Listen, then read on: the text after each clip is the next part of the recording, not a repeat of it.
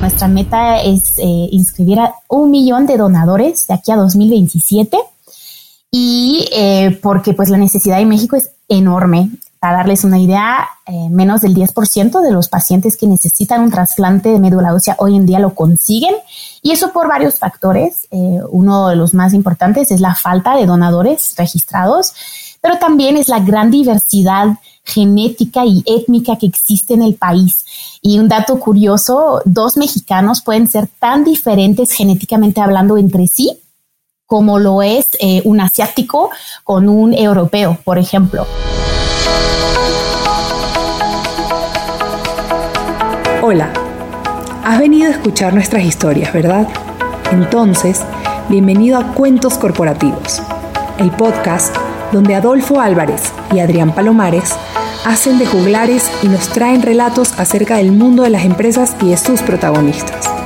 Prepárate a escuchar interesantes historias acerca del management, startups, compañías exitosas y fracasos empresariales.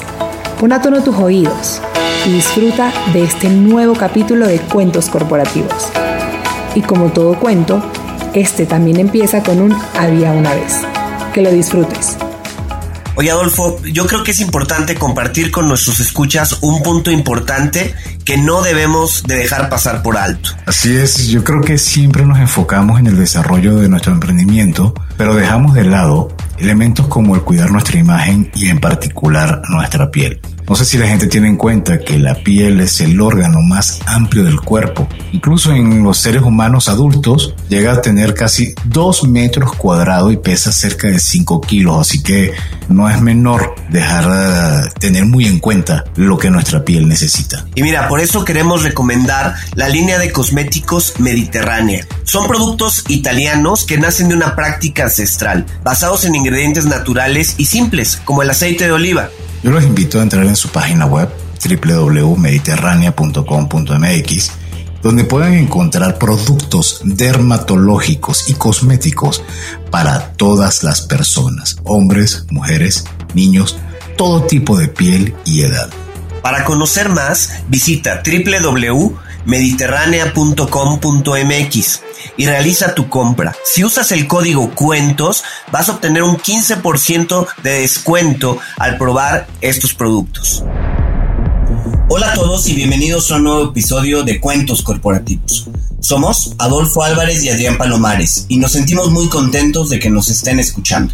Cuentos Corporativos es el podcast que relata la historia de mujeres y hombres que construyen, emprenden, innovan, se equivocan, fracasan y en la mayoría de los casos se vuelven a levantar. Vamos a escuchar las historias de vida de ejecutivos, emprendedores, coaches, líderes, atletas, músicos, chefs, científicos, bueno, una infinidad de profesiones. Es gente excepcional, a quien retamos a contarnos sus vidas y secretos, con el fin de que podamos aprender de ellos. Y entonces, hoy comenzamos este nuevo episodio con nuestras palabras mágicas. Había una vez una joven nacida en Francia que siempre se sintió atraída por transformar al mundo mediante estas causas sociales y ambientales, por lo que decide estudiar negocios en la Universidad de París al sur de Francia y posteriormente la maestría en negocios internacionales y management por la misma universidad. A lo largo de su experiencia profesional, esta persona fue coordinadora de comunicaciones de la UNESCO en Francia, Trade Marketing Specialist en la Embajada de Estados Unidos de América en la Ciudad de México y así como coordinadora de logística y marketing manager en Dimensión Data.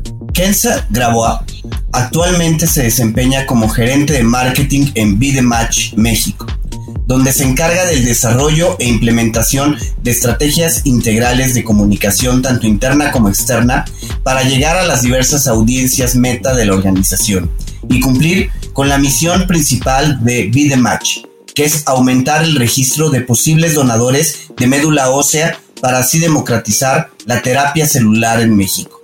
Bienvenida, Kenza. Mucho gusto. Mucho gusto. Muchas gracias, Adolfo, Adrián. Gracias por la invitación. Gracias a ti por acompañarnos, Kenza. Al principio de, este episodio, cuando hablábamos tras bastidores con Kenza, nos sorprendió de manera muy grata que no tiene acento francés. De hecho, eh, empezamos a, revisar, a tratar de que hablara para ver si de repente salía el acento, pero no. Entonces vamos a dejar que con su lindo acento Kenza nos comente quién es Kenza Grabua. Muchas gracias.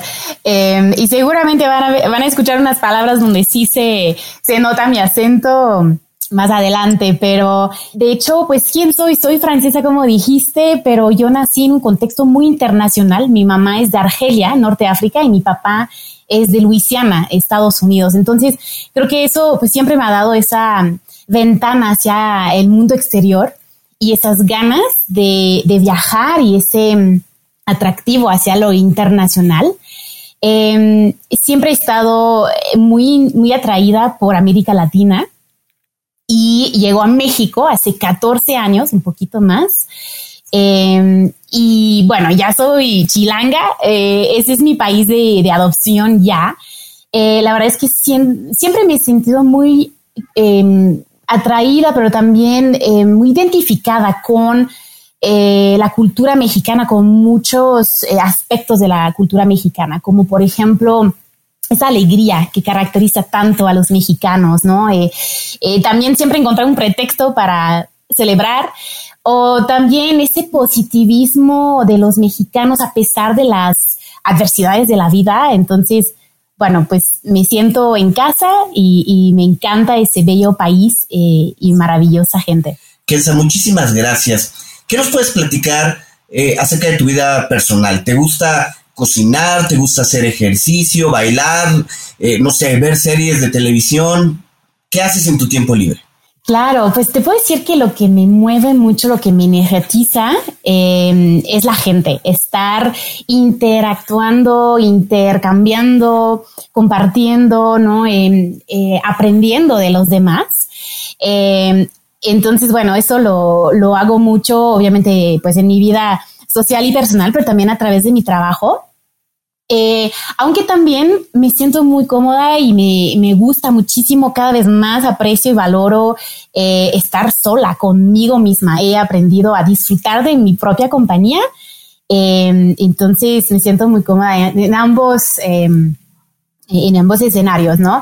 Eh, y en cuanto a mis pasiones o gustos, te puedo decir que bueno, primero me encanta bailar. Eso de hecho es una de las razones más eh, importantes por las cuales llegué a América Latina, porque bailaba salsa en París y me encantaba y no entendía la letra de las canciones, entonces quise venir a, explorar el, pues, la cultura em, de la salsa en, América Latina. ¿En dónde bailabas? ¿En Montecristo? ¿En, eh? ¿En París? Uf, hace tanto, eh, pues había mucho, muchísimos bares y, lugares estaba empezando a, pues a conocerse más. Y ahora. Se puso muy de moda la salsa. Muy de moda. Sí, sí, sí. De hecho, pues la cultura latina en general, ¿no? Eh, también la música, por ejemplo, el reggaetón y, la bachata. Entonces, pues hoy ni me acuerdo de los lugares, pero sí me encantaba muchísimo y sigo, sigo bailando y me fascina. Eh, eso es uno de mis grandes placeres. También me gusta todo lo que tiene que ver con la creación. Me encanta crear todo lo creativo, desde cocinar, eh, pero también coser o, no sé, remodelar un mueble o un espacio en donde vivo. Todo lo que tiene que, ver con, con crear me, me gusta muchísimo y me pierdo horas en esas actividades creativas. Ahora, eh, sí, imagino que te gusta mucho la salsa, pero no creo que haya sido la salsa la que hizo que pasaras el charco y llegaras a América. ¿Qué fue lo que te motiva a llegar a México? Pues mira, la verdad es que sí tiene mucho que ver con la salsa porque escuchaba mucha música latina y no entendía la letra. Yo estudié alemán, yo también crecí con el inglés por mi papá, eh, pero el, el, español no lo hablaba, obviamente no lo dominaba y no entendía lo que decían las las canciones, la letra, y estaba conectada 24 horas a Radio Latina en París. Y de verdad que yo busqué por todos los medios cómo llegar a América Latina para aprender español y sobre todo bailar. Entonces, casualmente llego a México em, y de hecho llego primeramente para una práctica profesional. Supuestamente mi instancia iba a, iba a ser de solo seis meses, pero nunca me regresé a Francia, nunca regresé a casa. Me quedé aquí alargando mi estancia, buscando otras oportunidades y así es como integro Dimension Data, justo que mencionaron, que es donde me formé profesionalmente eh, en todo lo que tiene que ver con, con marketing. Y ahí lo, el resto es historia. ¿Cómo te inicias en pues, la labor en la parte de, de fundaciones? ¿Cómo llegas a Vidematch? Pues mira, yo siempre he estado atraída y siempre he sabido que mi llamado era a través de mi profesión eh, ayudar a cambiar el mundo. Lo hacía también, eh, pues, a través de voluntariado. Eh, estuve mm, parte de una fundación que se llama Risa Terapia, que forman médicos de la risa que ayudan a alegrar un poquito el tiempo de una visita, la estancia de pacientes oncológicos en hospitales Em, y también en viajes, emprendí un viaje de ocho meses de mochilera sola y durante ese viaje a través del mundo estuve haciendo voluntariados. Y siempre es algo que me ha llamado la atención y que siempre he querido contribuir a la sociedad, pero mi meta era lograr hacerlo a través de mi profesión y mi trabajo. Entonces, así es como integro Vida Match. Em, en, en, principio, mitad del año 2017, justo cuando llega Vida Match a México, fui la primera integrante, un gran honor.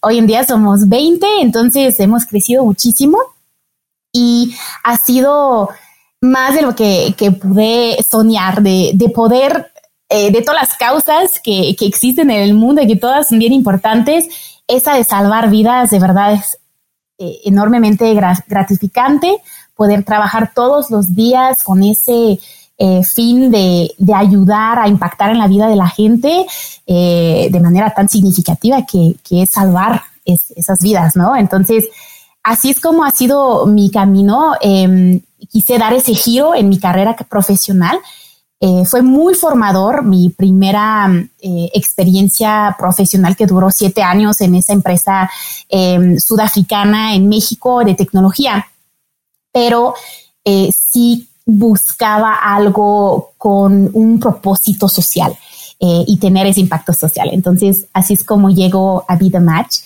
y pues ya casi van a ser cuatro años en esta organización y pues como les digo, hemos crecido muchísimo eh, y hemos logrado impactar en la vida de muchísimas personas y pues ahora vamos a adentrarnos un poquito más y les voy a, a platicar pues qué hacemos en nuestro día a día y cómo la, nuestras escuchas pueden sumarse también a esa hermosa causa, pero sí, así fue como se dio ese giro en mi vida profesional. Excelente, entonces ahora llegó el momento suenan los tambores y nos preparamos a que Kenza nos cuente de qué se trata Vidematch. Claro que sí. Pues Vidematch es una organización sin fin de lucro que maneja el registro de donadores de médula ósea más grande del mundo. Y a lo que nos dedicamos es a conectar a pacientes que necesitan un trasplante de médula ósea para sobrevivir, pacientes que sufren de enfermedades de la sangre, son más de 70 enfermedades que se pueden curar gracias a un trasplante de médula ósea y los conectamos con su match. ¿Qué es un match? Es un donador que esté, eh, sea em, compatible genéticamente con ellos. Y hay que tomar en cuenta em, pues que la gran mayoría de los pacientes no encuentran a su match, a un donador compatible dentro de su propia familia y depende de la generosidad de algún desconocido. Entonces, pues a lo largo de esos años que llevamos en México, son más de 55 mil personas que se han inscrito al registro, posibles donadores, y digo posibles porque en realidad se vuelven donadores solo si encontramos ese match. Eh, en México o en cualquier parte del mundo, eso es lo bello también, es que no hay fronteras con esa causa, con esa misión. Em, pero no es suficiente. Necesitamos llegar, eh, nuestra meta es eh, inscribir a un millón de donadores de aquí a 2027 y porque pues la necesidad en México es enorme. Para darles una idea, eh, menos del 10% de los pacientes que necesitan un trasplante de médula ósea hoy en día lo consiguen y eso por varios factores. Eh, uno de los más importantes es la falta de donadores registrados, pero también es la gran diversidad genética y étnica que existe en el país. Y un dato curioso, dos mexicanos pueden ser tan diferentes genéticamente hablando entre sí como lo es eh, un asiático con un europeo, por ejemplo. Eh, entonces, esa gran diversidad genética, obviamente es lo que hace la, belleza y la riqueza de México, de del pueblo mexicano, pero en cuestiones de eh, encontrar donadores compatibles, eso complica muchísimo la cosa. Entonces, mientras más personas de México logramos registrar eh, de todos los rincones de la República, pues más probabilidades tendremos de encontrar a su, a su match, a estos pacientes que están eh, buscando esa esperanza de vida. Kelsa, para ponerlo un poco en términos más coloquiales, sí. ¿cuáles son las enfermedades que están involucradas con temas de médula ósea? La verdad es que eh, si a mí me comentas de enfermedades de médula ósea, no se me vienen a la mente ninguna. Claro, te platico. son el nombre común, ¿no? Sí, sí, sí, sí. Mira, cualquier eh, enfermedad en la sangre, como lo es, por ejemplo, cáncer de sangre, como leucemia, linfomas, pero también trastornos de la sangre, eh, se pueden curar con un trasplante de médula ósea, pero también inmunodeficiencias eh, que no tienen que ver con la sangre, también se pueden curar con un trasplante de médula ósea. Y si quieren, regresamos a la raíz. ¿Qué es la médula ósea? Empecemos por ahí. la médula ósea es un tejido esponjoso que se encuentra en nuestros huesos anchos en el cuerpo, como por ejemplo el fémur o em, el hueso eh, de la cadera, el hueso pélvico y em, es nuestra fábrica de la sangre. Es básicamente eh, pues ese tejido que produce glóbulos rojos, glóbulos blancos y plaquetas, ¿no? Todo eso que es importante para eh, pues vivir y ser fuertes, combatir enfermedades, oxigenar nuestro cuerpo, etcétera. Esos pacientes eh, que tienen esas enfermedades que les mencioné, pues tienen una fábrica de la sangre que está fallando y necesitan recibir un trasplante de eh, ese, esa, esa médula ósea que se extrae de ese tejido y que al momento de ser transfundidas en el cuerpo del paciente por medio de la sangre, esas células vuelven a, o sea, están comportándose como dentro de un cuerpo sano y empiezan a producir eh, estos elementos de la sangre que, son que son tan importantes para poder combatir esa enfermedad. Y con, al encontrar un donador que sea compatible con un paciente, con un trasplante, muchas veces basta para curar por completo una enfermedad. Obviamente, bueno, es un camino muy largo para ese paciente para poder llegar a recibir ese trasplante. Tiene que ser candidato, previo a eso se intenta otros tratamientos como quimioterapia, radioterapia. Eh, en muchas ocasiones la última oportunidad de vida es recibir ese trasplante. Entonces ya pasaron por un camino muy complicado. Y cuando llegan a necesitar ese trasplante, pues empieza otra carrera contra el tiempo, encontrar un donador que sea compatible con ellos. En caso en que no exista en la familia, pues se busca dentro de un registro como el nuestro y de otros registros en el mundo un match que eh, pueda salvar la vida a ese paciente. De hecho, yo recuerdo cuando mi hija tiene 16 años, cuando nació, uno de los, de los tratamientos que hicimos fue guardar del, del cordón umbilical las células madres. Eso es un tratamiento que todavía sigue vigente, ¿cierto? Sí, sí, sí, completamente. De hecho, em, justo son esas las células madres que, que, mencionas que se producen en la médula, o sea, en esa fábrica de la sangre, que son esas que se donan y que se transfunden en, en los pacientes. Lo único es que en, el cordón umbilical el volumen, la cantidad de esas células madre es pequeño. Entonces, em, puede ayudar y puede servir para, por ejemplo, un bebé o un, paciente eh, pediátrico, em, pero en general eh, se privilegia em, la recolección de células madre dentro de, de una persona que sea donador eh, que son arriba de 18 años, los que forman parte de nuestro registro, por la cantidad de, células madre que podemos recolectar, eh, que es mayor. Y en México, aproximadamente cuántas personas han participado o, donan en, periódicamente células madres en, en Vidematch? Claro, pues te cuento que en casi cuatro años o digamos tres años y medio que llevamos en México, pues ya son más de 55 mil personas que se han unido a nuestro registro, que han hecho esa promesa de que en caso de que encontremos a su match, eh, donen. ¿Y cuántos de esos han donado hasta el momento? Eh, desde que Vida Match está en México, se han podido facilitar más de 55 trasplantes, entonces son más de 55 pacientes, personas que han podido recibir esa donación em, tan esperada de algún desconocido.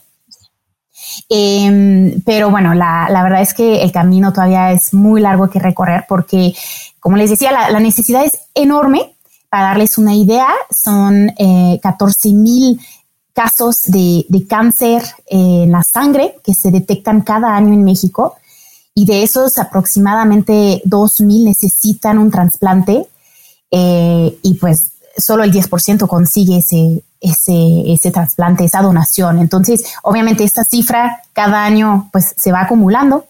Entonces, pues hay muchísimas personas que están en espera de encontrar a su match Em, pero lo, eso es ese es el problema, la problemática, pero la solución es lo que está increíble, que la solución está dentro de nosotros. Eh, todos podemos participar en esa misión. Uno, claro, eh, siendo donador, registrándose.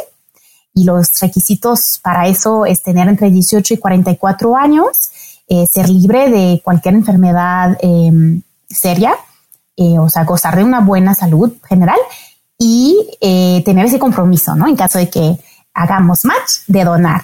Pero hay otras formas de, ayudar, de participar, em, como por ejemplo realizando una aportación económica, pasando la voz, realizando un evento de registro, ahora virtual, por la pandemia también sigue eh, nuestra misión y, seguimos registrando personas. Em, hay muchas formas de siendo voluntario, por ejemplo. Eh, entonces, bueno, la solución existe, y todos podemos ser parte de ella. Kenza, eh, platiquemos un poco de la parte del registro. Em, yo me quiero registrar, quiero participar en Be Match. Eh, primero, ¿cuál es el proceso?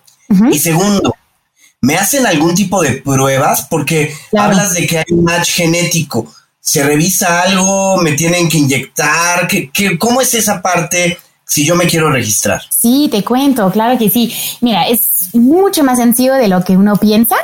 Entonces, pues si eh, cumplimos con esos requisitos que, te mencioné, em, es ahora por la pandemia tuvimos que innovar y igual ahora hablamos un poquito más de esos retos y, qué hicimos para enfrentarlo, pero la buena noticia es que ahora uno se puede registrar desde casa eh, y eso es la, pandemia que al final eh, hizo que tuvimos que evolucionar. Entonces, hoy en día cualquier persona eh, en México puede solicitar su kit en casa y lo recibe a su domicilio. Y eso que mencionas es bien importante. ¿Cómo sabemos si haces match o no? Pues eh, los pasos para registrarse, por un lado, es llenar un documento donde dejas tus datos de contacto para que te podamos ubicar en caso de que hagas match pero también dejas unas muestras bucales y esas se recolectan con unos cotonetes que frotas en el interior de tu mejilla. 10 eh, segundos en cada lado es completamente eh, indoloroso y eh, no doloroso, no sé si existe la palabra indoloroso, pero bueno, no, no duele para nada. No es como la prueba de COVID, que ese sí duele. Em, y, y, eso, ese kit lo regresas todo a través de mensajería y ese, estas muestras son las que analizamos para obtener tu código genético. Y, es solamente tu código genético con tu número de identificación de donador que se ingresa dentro de una base de datos. No se em, ingresa tu nombre, tu dirección, todo eso es información confidencial. Y esa base de datos, con solamente eh, ese código genético y tu número de donador, es lo que consulta los médicos en México y en el mundo y ellos entran en esa misma base de datos el código genético de sus pacientes para los cuales están buscando esas compatibilidades y se arroja las opciones que existen cuando existen em, de los matches para sus pacientes. Entonces, así es como podemos saber si uno em, hace match o no. Y como les decía, pues hay una gran eh, diversidad genética en México y en el mundo en general. Entonces, pues hay códigos genéticos que son más comunes que otros. Y hay pacientes, em, por ejemplo, un paciente caucásico tiene muchísimo más probabilidad, alrededor del 70%, de encontrar un match dentro de nuestro registro.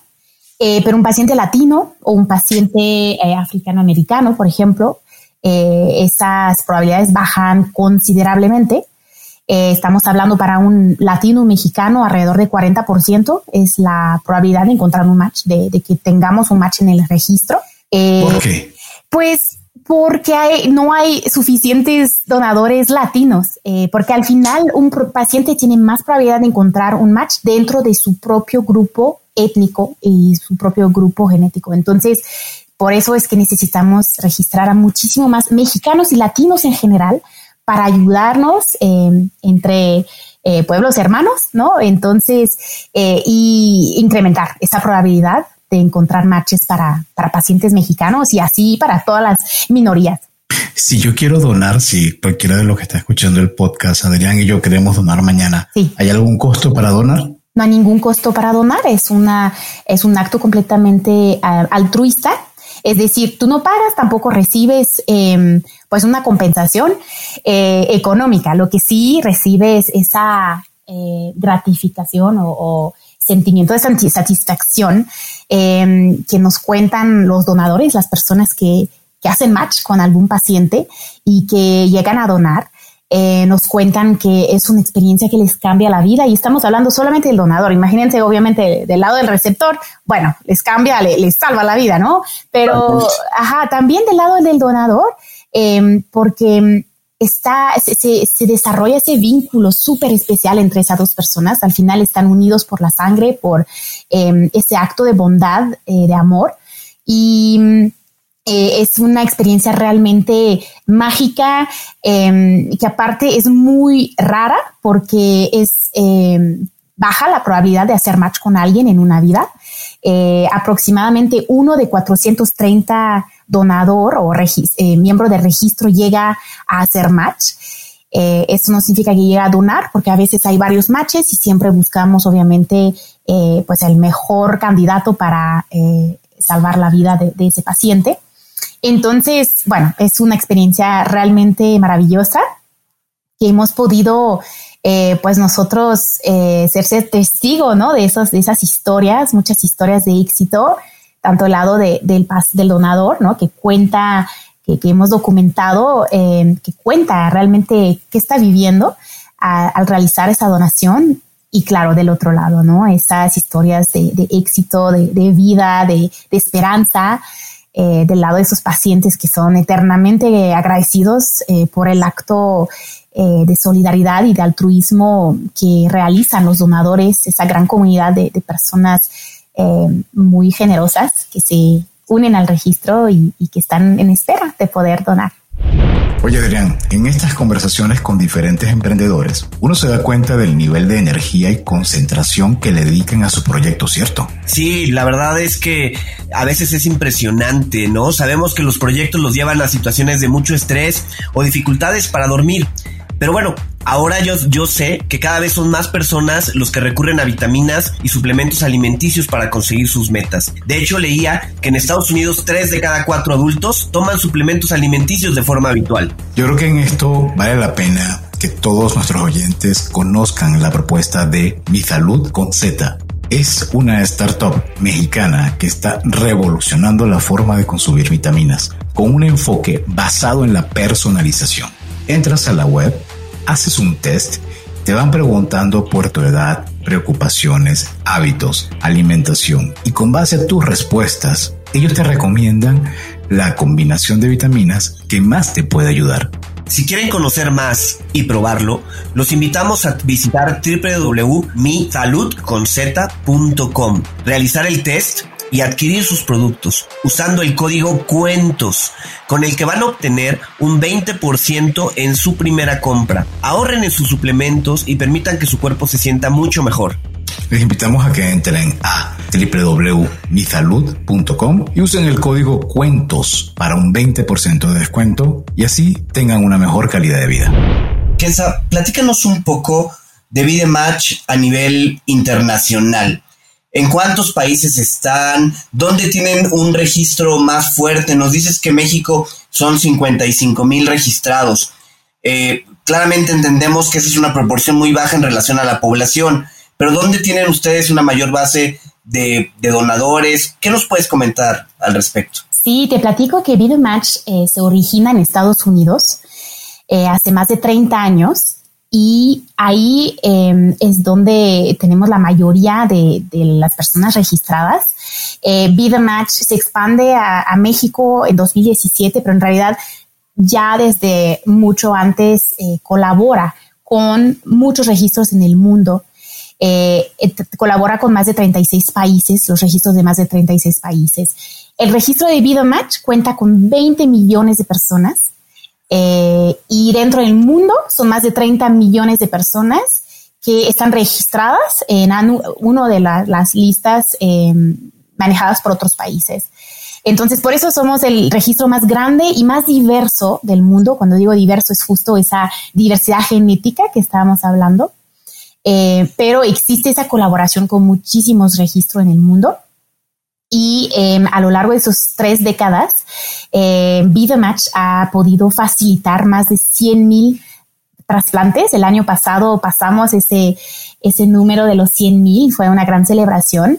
Eh, y bueno, vamos por muchos más eh, y pues obviamente eh, contando a todos los matches y las trasplantes que lograremos en México. Adicional a la parte del match que se hace, el match genético que se hace. Sí. ¿Ustedes hacen algún otro tipo de apoyo pues no sé, económico o en la parte de hospitalización al enfermo? Sí, absolutamente. Em, ayudamos de varias maneras. Por un lado, como dices, encontrando esos matches, ¿no? Buscando esos matches, eh, registrando a diario más donadores para que haya más probabilidad de esos esas compatibilidades, eh, pero también ayudamos a través de nuestro centro de apoyo a pacientes a un acompañamiento emocional eh, a los pacientes para que pues entiendan el diagnóstico que, que recibieron y el camino hacia el trasplante eh, y tienen ese, ese acompañamiento. Y también ese apoyo económico que mencionabas, recaudamos fondos para poder ayudar a sustentar a una, un gran porcentaje del costo del trasplante eh, para aquellas familias em, que, están pues eh, eh, cubriendo esos gastos.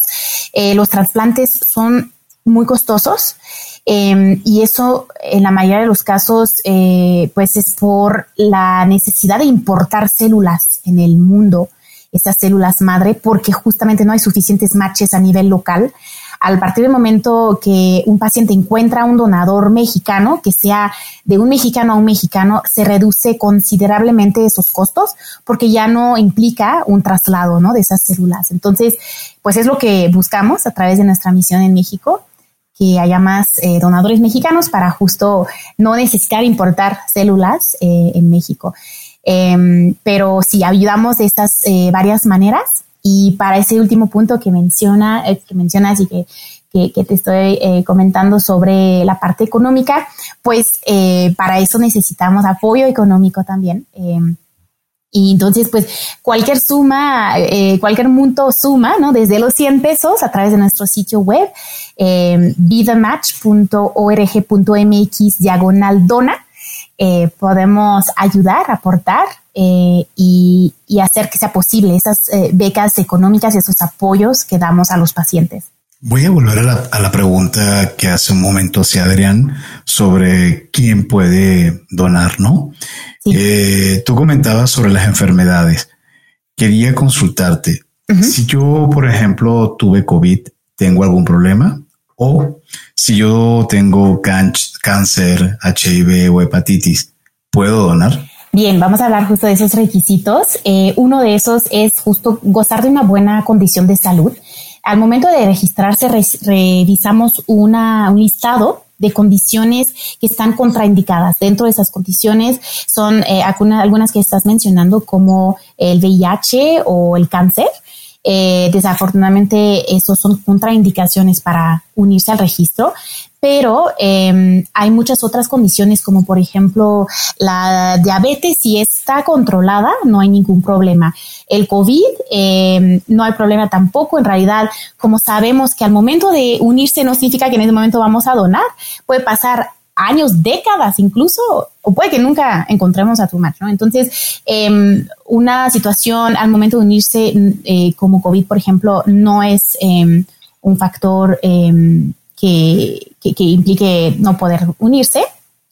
Em, y sabes, en ese punto también me gustaría aclarar, porque hay muchos mitos, eh, como por ejemplo, si soy tatuado o si tengo un piercing o una perforación, eh, que eso me impide unirme, eh, eso no es cierto.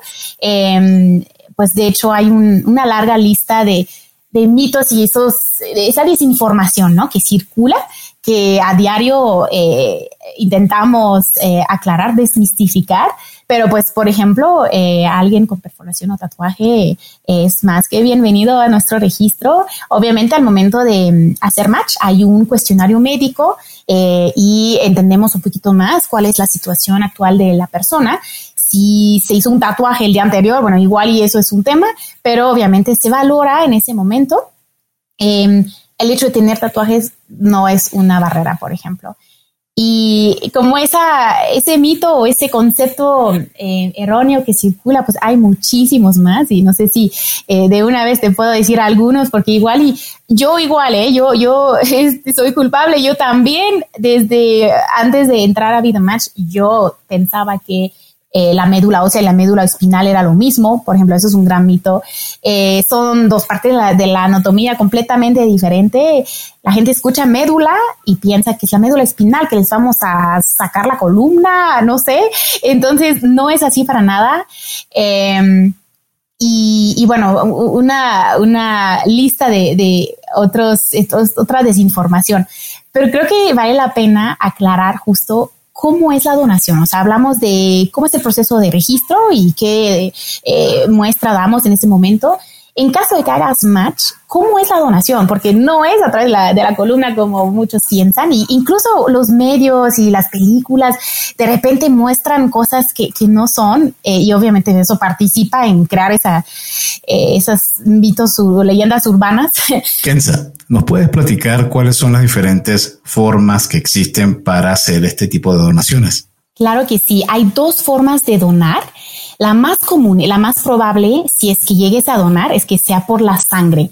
Como dijimos, pues las células madre nacen en la médula ósea, eh, pero luego circulan en nuestro cuerpo por medio del torrente sanguíneo. Entonces, la forma más eh, común es recolectar esas células madre por medio de la sangre, muy parecido a la donación de plaquetas, en la que sale eh, la sangre por un brazo, entra en una máquina que centrifuga la sangre y separa las células madre del resto de la sangre que no se ocupa y esa se regresa en el cuerpo por medio del segundo brazo. Eh, es un proceso que dura aproximadamente cuatro horas, es más tardado que la donación de plaquetas simplemente porque las células madre están más contadas en, eh, en la sangre. Y, pero durante ese tiempo, en realidad, eh, el donador siempre está consciente, es, puede ver películas, comer, platicar con su acompañante, incluso dormir, echarse una pestañita. Entonces, esa es la forma más sencilla y más común de donar. La otra forma, en 23% de los casos, es por medio de la médula ósea. En realidad, quien decide cuál método se va a seguir es el médico del paciente. Toma en cuenta diferentes eh, criterios como lo son la edad del paciente, su enfermedad, su estado de salud. Y en algunos casos se solicita que la fuente de recolección sea directamente en la médula ósea. En este caso es muy distinto de lo que uno piensa, Primero, la buena noticia que es, bajo anestesia general, entonces no se siente absolutamente nada. ¿Y qué pasa en ese proceso, en ese procedimiento? Em, a través de una aguja se hace una perforación dentro de la médula ósea que eh, se encuentra en el hueso pélvico, en la espalda baja. Eh, uno no siente nada de nuevo, repito, está dormido porque de repente no sé, imaginamos la aguja en la espalda. Bueno, en realidad eh, es una punción, no eh, es una incisión, no hay sutura, es realmente una punción con esa agujita para poder extraer células madre directamente dentro de ese tejido esponjoso para recolectar esas células madre.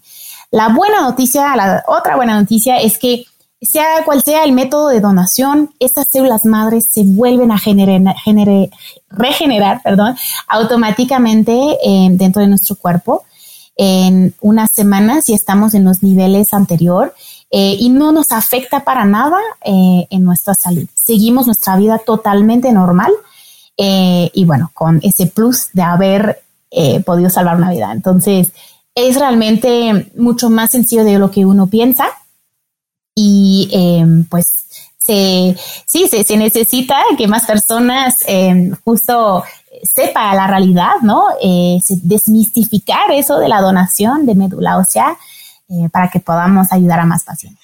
Kenza, justo eh, en ese sentido va mi siguiente pregunta. A veces los mexicanos nos ufanamos de ser muy solidarios, pero realmente ante causas como Vida Match, corremos a apuntarnos, a este, pues estar dispuestos a ser donadores. ¿Cuáles han sido los retos principales que Vidematch ha tenido en el entorno de México? Sí. Claro. Pues mira, yo lo que veo, justo lo que dices, lo que caracteriza a, los mexicanos es esa, gran generosidad y solidaridad. Eh, las barreras son justo esa, esa desinformación y esos mitos eh, ligados a la donación que pues al final son, son barreras muy grandes porque muchas personas no saben eh, lo sencillo que es dar ese primer paso para salvar una vida, para unirse al registro. Y entonces lo que notamos es que a partir del momento que tienen la información, ¿no? Que logramos em, eh, explicar a través de diferentes medios, eh, y que se dan cuenta lo, lo sencillo que es poder eh, unirse a un registro así em, y que no implica ningún, eh, ningún riesgo. en realidad ahí no hay duda. en realidad ahí es donde vemos ese, esa solidaridad, em, pues em, cobrar vida, ¿no?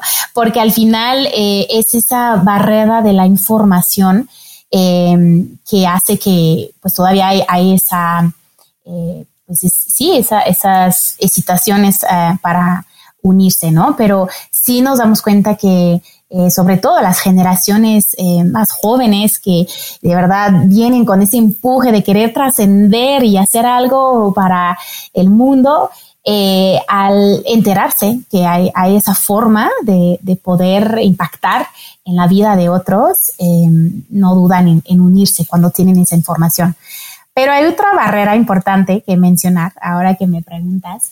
Eh, y es algo que no vimos luego, luego, y no nos dimos cuenta que iba a ser un reto en México. y es el caso también en otros países latinos. Y es la influencia de la familia. Eh, porque al final, pues nuestro target primero, ¿no? Nuestra audiencia primera en cuestión de registro, pues son los donadores, los posibles donadores de 18 a 44 años. Pero esa audiencia secundaria son sus papás, sus mamás sobre todo. ¿Y eso por qué? Porque al final, pues, em, sabemos, eh, pues, el peso de la familia en México, ¿no? Pero además que en México eh, los jóvenes tienden a quedarse en casa de sus papás hasta que se casan. Entonces es muy común ver a alguien de 30 años, por ejemplo, que, que sigue viviendo en casa de sus papás y al final quien tiene la decisión final es eh, abajo del techo de quién tú estás viviendo, ¿no? Entonces, a pesar de que muchos donadores, eh, o sea, de que esos donadores obviamente son mayores de edad, porque es a partir de 18 años que los registramos, si viven en casa de sus papás, eh, pero incluso a veces ni siquiera viviendo con casa, en casa de sus papás, simplemente ese entorno familiar tiene un peso muy grande en, en la decisión de donar eh, ha habido casos cuando pues el donador quiere donar, sabe que es el único match posible para ese paciente, sabe lo que representa esa esperanza de vida y está 100% comprometido, pero los papás de repente son los que eh, por esa misma desinformación, ese mismo barrera y reto primero que les platicaba, eh, se interponen. Entonces, pues ahí va también nuestra labor de eh, estar concientizando, sensibilizando, explicando, educando sobre eh, la donación de médula ósea y haciendo que se sientan más tranquilos y que apoyen a sus a sus hijos. También invitamos a los donadores al momento de unirse a nuestro registro, de comentarlo en su círculo, de platicar de su decisión, de platicar em, de esa eh, esa, esa, lista de espera a la cual se apuntaron eh, a sus familias, familiares más cercanos, justo para poder contar con su apoyo. Vamos a, sugiero entonces que mm, podemos proceder de nuevo a repetir. Si alguien está escuchando el, en este momento, está corriendo, está cocinando, está trabajando y te está escuchando, dice, ok, listo, le voy a hacer caso a Kenza, me voy a levantar y lo voy a hacer ¿Cuáles son los pasos que debería seguir a partir de este momento? ¿Dónde llama? ¿Dónde entra? ¿Qué se pone? Eh, todo. un, libro o una guía de donación for dummies. ¿Cómo sería? Perfecto, sí. Muy sencillo. Entran a nuestra página web. Be the Match es como ser el match en inglés. bethematch.org.mx diagonal registro. Y ahí van a ver em, dos eh, opciones para poder unirse al registro. Uno es acudiendo a un evento, aunque en ese momento obviamente sabemos que por la pandemia están em, pues eh, suspendidos, suspendidos. Entonces la forma más sencilla en ese momento es solicitando un kit a domicilio. Se pica esa, esa opción, llenas un formulario, dejas eh, tus datos de contacto, nos comunicamos contigo en el lapso de dos semanas para coordinar la entrega de ese kit y coordinar la recolección.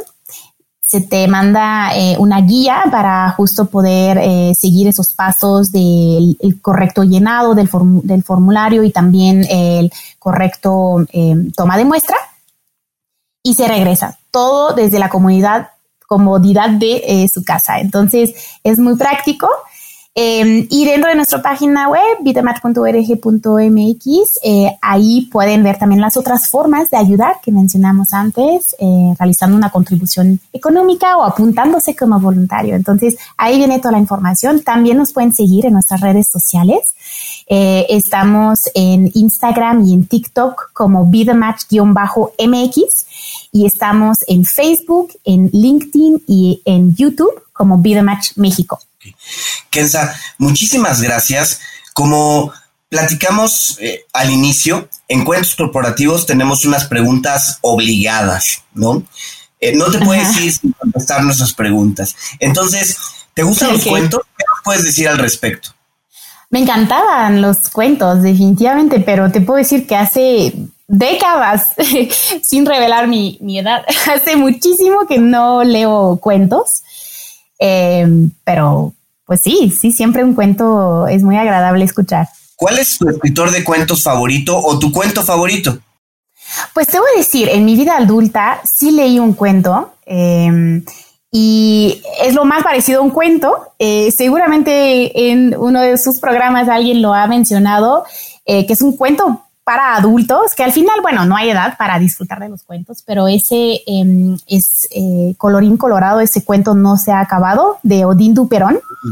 Y es un libro contado como un cuento eh, que habla de la vida, habla de los miedos que nos paralizan y habla de la libertad eh, que uno busca encontrar. Eh, me parece un libro espectacular, eh, con un mensaje súper importante y una forma muy agradable de, pues de, leer.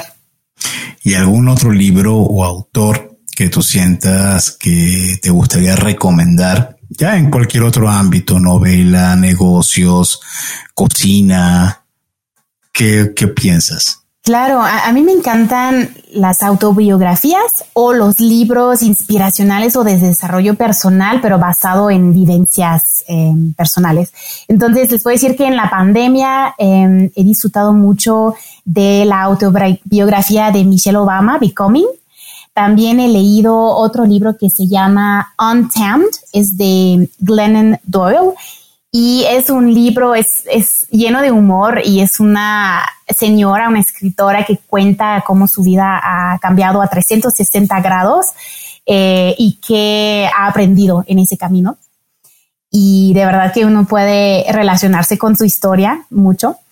Y eh, el que estoy leyendo actualmente es Think Like a Monk, piensa como un monje, es de Jay Shetty y es un británico que fue monje, monje durante cuatro años y al salir del de monasterio en en la India o en Nepal, ahora tengo la duda, em, decide de transmitir sus aprendizajes de cómo uno puede pensar como un monje para definir su propósito de vida. Es muy inspirador y bueno, voy a la mitad más o menos y lo recomiendo ampliamente. Kenza, ¿alguna aplicación móvil o gadget tecnológico que recomiendes para tu vida profesional? ¿Algo que utilicen a lo mejor en Match para administrar el trabajo remoto? Usamos monday.com, no sé si lo conocen, em, es una herramienta para poder manejar muchos proyectos eh, y manejar equipos. Entonces, bueno, desde el lado de marketing, desde eh, ese equipo, utilizamos eso. Nos ha ayudado mucho, eh, más que todo en, esa pandemia donde pues estamos alejados para mantener em, el seguimiento de, todos los, proyectos que, que están corriendo eh, y, llevar un poco ese, ese control. Eso nos ha ayudado mucho. Bueno, muchísimas gracias, Kenza. Creo que no te puedes ir sin dejarnos un mensaje final en este episodio. Bienvenido sea tu pensamiento. Adelante. Muchas gracias. Primero, un, gran agradecimiento a ti, Adolfo, y a ti, Adrián, por la invitación, por permitir eh, hablar de la misión de Vida Match en un espacio eh, tan importante como el suyo. Y mi mensaje final sería invitar a todas las personas que nos están escuchando a unirse a ese movimiento de personas maravillosas, altruistas, generosas, de gran corazón, eh, que se unen a nuestra causa todos los días. Se necesita a muchos más mexicanos y hay muchas formas de ayudar, hasta desde casa, así que ya no hay pretexto. Búsquenos en vidamatch.org.mx, diagonal registro. Muchas gracias. Muchísimas gracias, eh, Kenza. La verdad es que ha sido un placer platicar contigo. Y bueno, también les agradecemos a ustedes por escucharnos. Si les gustó este episodio, no duden en compartirlo, en suscribirse en su plataforma y calificarnos con cinco estrellas. Síganos en nuestras redes sociales en Twitter, LinkedIn, Instagram y Facebook. El handle de estas cuentas los podrán encontrar en las notas de este episodio. Les recordamos que Cuentos Corporativos es un podcast producido por Adolfo Álvarez y Adrián Palomares. La edición de sonido está a cargo de Audica Producción y en la creación de contenido y soporte de producción contamos con el apoyo de Evangelina García. Y como siempre decimos, las empresas, sin importar su origen, razón de ser o tamaño, tienen todas algo en común. Están hechas por humanos. Y mientras más humanos tienen, más historias que contar. Y todo cuento empieza con un había una vez. Nos escuchamos en el próximo capítulo. Muchas gracias, Kenza. Gracias, Kenza. Gracias a ustedes. Gracias por habernos acompañado en este capítulo de Cuentos Corporativos. Ojalá que esta historia haya sido de tu agrado y sobre todo que te lleves ideas y experiencias que puedas aplicar en tu propio universo empresarial. Esperamos que nos escuches nuevamente y recuerda, todos los cuentos comienzan con un había una vez. Hasta la próxima.